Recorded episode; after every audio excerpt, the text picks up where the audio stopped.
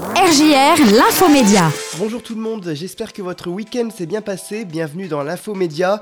Voici les actualités médias du jour. Après Carole Rousseau, Laurence Boccolini et Alessandra Sublet, c'est Arthur qui animera le grand concours sur TF1.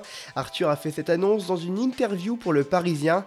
L'animateur, qui est également producteur du jeu avec sa société Starling, a aussi indiqué qu'il y aura quelques changements dans les règles de l'émission. Deux numéros seront enregistrés début juillet. Parmi les célébrités qui y participeront, il y aura Franck Dubosc, Camille Serre ou encore Arnaud Ducré. Thomas Legrand va arrêter l'édito politique sur France Inter à la rentrée prochaine. Le journaliste présentait cette chronique depuis 14 ans dans la matinale. Thomas Legrand explique son choix en indiquant, je cite, J'ai envie d'arrêter l'exercice car j'ai l'impression de commencer à tourner un peu en rond. À la place, le journaliste présentera une émission hebdomadaire qui s'intéressera aux idées politiques et qui s'intitulera Enquête de politique. Dans un rapport, le Sénat recommande à France Télévisions de se retirer de la plateforme Salto. Salto est une plateforme commune au groupe TF1, France Télévisions et M6. Dans un communiqué publié en mars dernier, les trois groupes annonçaient que France Télévisions céderait ses parts en cas de fusion entre TF1 et M6.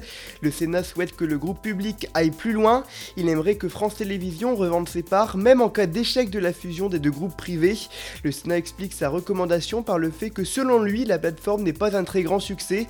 Selon le Seulement 397 000 personnes étaient abonnées à Salto à la fin 2021.